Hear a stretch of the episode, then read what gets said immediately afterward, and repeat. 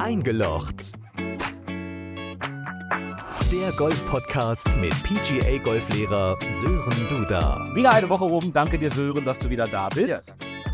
Ich habe hier die äh, Scorekarte vom Yamatal in der Hand. Das jetzt hier in einem Podcast zu erklären, da würdest du mir, glaube ich, recht geben, schaffen wir wahrscheinlich nicht in zwei Minuten, weil es ist schon ein schweres Thema. Also selbst ich habe da lange für gebraucht, um dieses System zu verstehen. Ich habe sie aber in der Hand, weil das ist ja das Instrument, was man braucht, wenn wir Turniere spielen. Genau. Die hat ja jeder in der Hand, entweder in Papierform oder aber auch digital. Da gibt es ja auch mittlerweile Apps. Wie wichtig sind Turniere? Ähm, Turniere sind in dem Sinne wichtig, wenn du als Spieler dein Handicap verbessern möchtest. Das geht nur über Turniere. Du hast im Grunde genommen keine andere Möglichkeit, dein Handicap zu verbessern. Es gibt ja immer ein Aber. Auch hier gibt es ein Aber. Es gibt eine sogenannte RPR-Runde.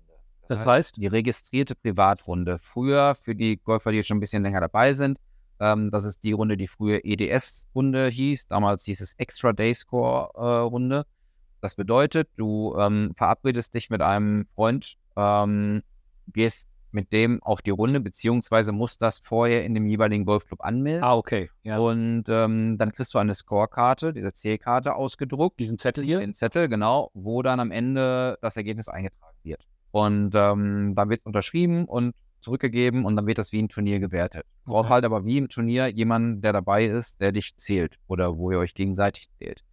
Also könnte ich rein theoretisch jetzt mit meinem, mit meinem Sohn, ist das auch erlaubt?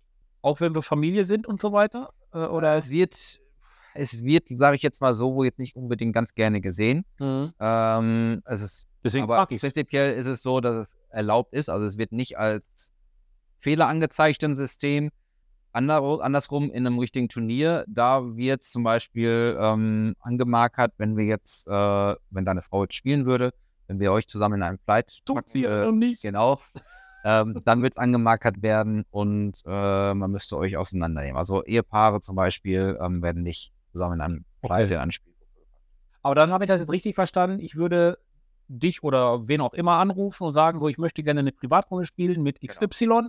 Und das würde dann Handicap- Handicap-relevant tatsächlich sein. Ich könnte dadurch mein Handicap verbessern. Genau. Handicap relevant, kurz vielleicht zur Erklärung, bedeutet, das Handicap kann verbessert werden. Ja. Ähm, das ist so heutzutage, dass eigentlich jede, jedes Turnier in erster Linie erstmal Handicap relevant ist. Ich habe jetzt ja immer noch diese Scorekarte in der Hand. Ähm, irgendwie traue ich mich ja gar nicht, diese Frage zu stellen. Aber kannst du vielleicht doch in kurzen ähm, Sätzen mal erklären, wofür die da ist? Und wie man das dann auswertet? Also prinzipiell ist es so, wenn jeder, also ich will jetzt mal provokant sagen, jeder hat schon mal Minigolf gespielt. Und bei einer Minigolfbahn kriegst du auch deine Scorekarte. Ja, Mhm. dann schreibst du zwar auf einer Karte wahrscheinlich alle Ergebnisse von den beteiligten Personen. Ähm, beim Golfen ist es so in einem Turnier, jeder bekommt seine personalisierte Scorekarte. Ja, also du bekommst eine, wenn wir zusammen im Flight spielen, in der Spielgruppe, ich bekomme eine. Und dann ist es so, dass wir vor der Runde die Scorekarten austauschen. Das heißt, wenn wir jetzt zu zweit nur spielen im Turnier, kriegst du meine Karte, ich krieg deine Karte. Heißt also, du füllst meine Karte aus, du musst mich zählen Mhm. und ich zähle dich und zusätzlich zählen wir uns selbst noch. Das heißt, am Ende sollten im Idealfall auf dieser Scorekarte pro Loch zwei Ergebnisse stehen. Mhm. Und äh, nach der Runde ist es dann so, dass wir uns die Ergebnisse, die wir für den jeweil, jeweils anderen aufgeschrieben haben, vorlesen, kontrollieren, hat er das Richtige aufgeschrieben, hat er nicht. Wenn das passt, dann unterschreiben wir beide die Scorekarten, somit bestätigen wir, ähm, dass das Ergebnis richtig ist und geben dann die Scorekarte dem Turnierleiter äh, und ähm, der macht dann am Ende die Auswertung. Äh, Jetzt ist ja hier vorne auf dieser Scorekarte schön der Platz auch aufgezeichnet. Ich denke mal, das ist bei allen Scorekarten wahrscheinlich Nicht so, unbedingt, ne? aber ähm, nee, genau, habe schon einmal einige erlebt, wo es nicht so war, aber ich finde es immer, wenn man als Gast unterwegs ist, ähm, ganz gut, einmal von oben die Platzübersicht zu haben, weil Mhm. ähm, dann weiß man. Ich finde das auch immer gut und weiß, äh, gleich kommt wieder Bahn 5, die ich ja so fürchterlich hasse. Ist auch tatsächlich die längste Bahn, 328 Meter. Könnte ich denn jetzt an, an Loch 4 sagen, ich habe auf die 5 heute keinen Bock? Äh, theoretisch, je nach Spielsystem, kannst du sagen, ich habe auf die 5 keinen Bock und machst direkt einen Strich und gehst weiter. Aber du, kannst, aber du kannst nicht eine andere Bahn zweimal spielen. Ah, schade. Könnte ich denn sagen, ich habe auf die 5 jetzt keinen Bock und mache erstmal die 6 und mache dann die 5? Nein, leider auch das nicht. Wir müssen da der Reihe nachspielen.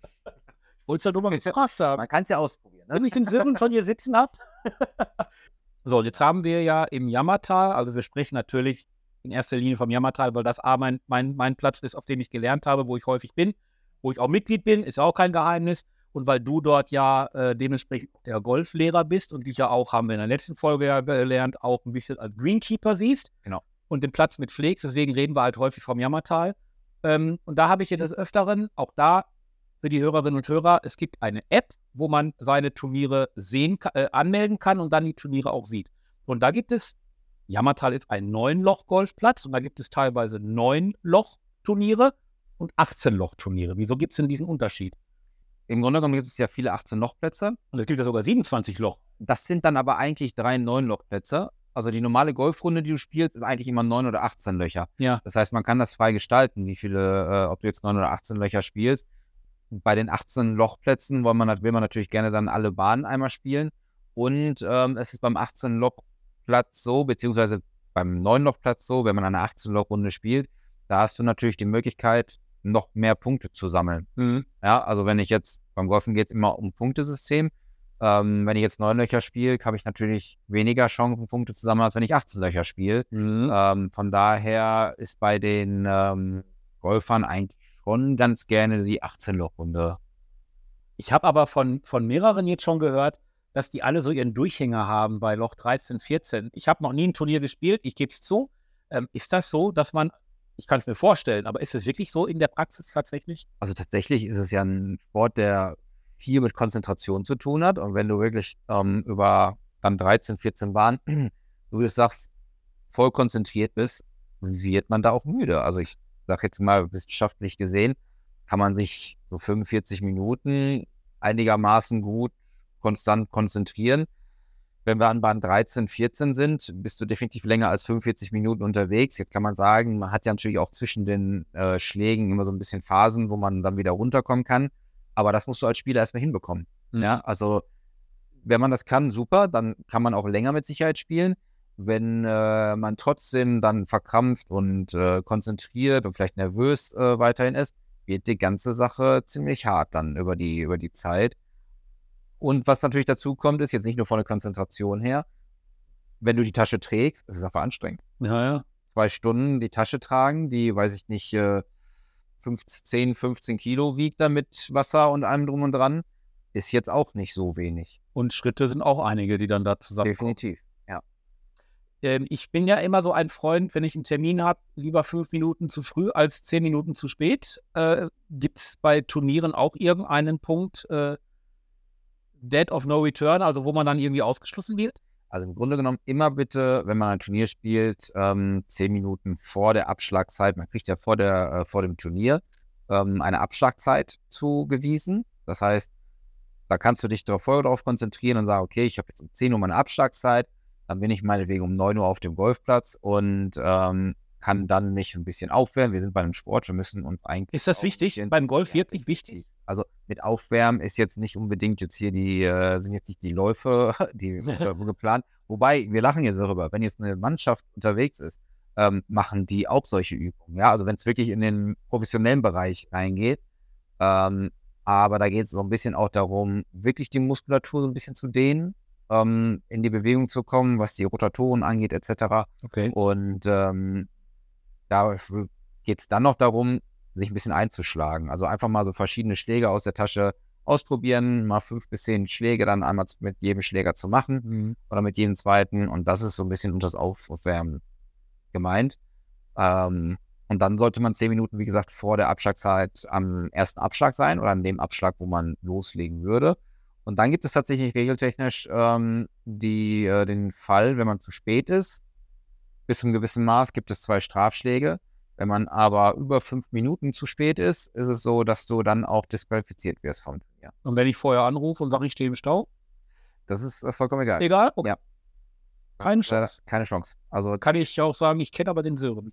kannst du auch sagen, das ist super schön, aber das wird ja dann in den Turnieren nichts bringen. Schade drum.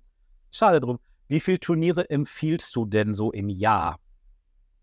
Schwierig. Ich persönlich habe jetzt noch gar keine Turniere tatsächlich gespielt. Ähm, also ich würde immer das so ein bisschen leistungsabhängig oder nee, Leistung oder lustabhängig machen. Also Ja. wirklich guckt, wie viel Spaß ihr habt, wie ihr gerade drauf seid, wenn ihr ähm, spielen geht. Ähm, man kann natürlich auch immer den Freitag super spielen und den Samstag, wenn das Turnier ist, auf einmal ganz schlecht spielen.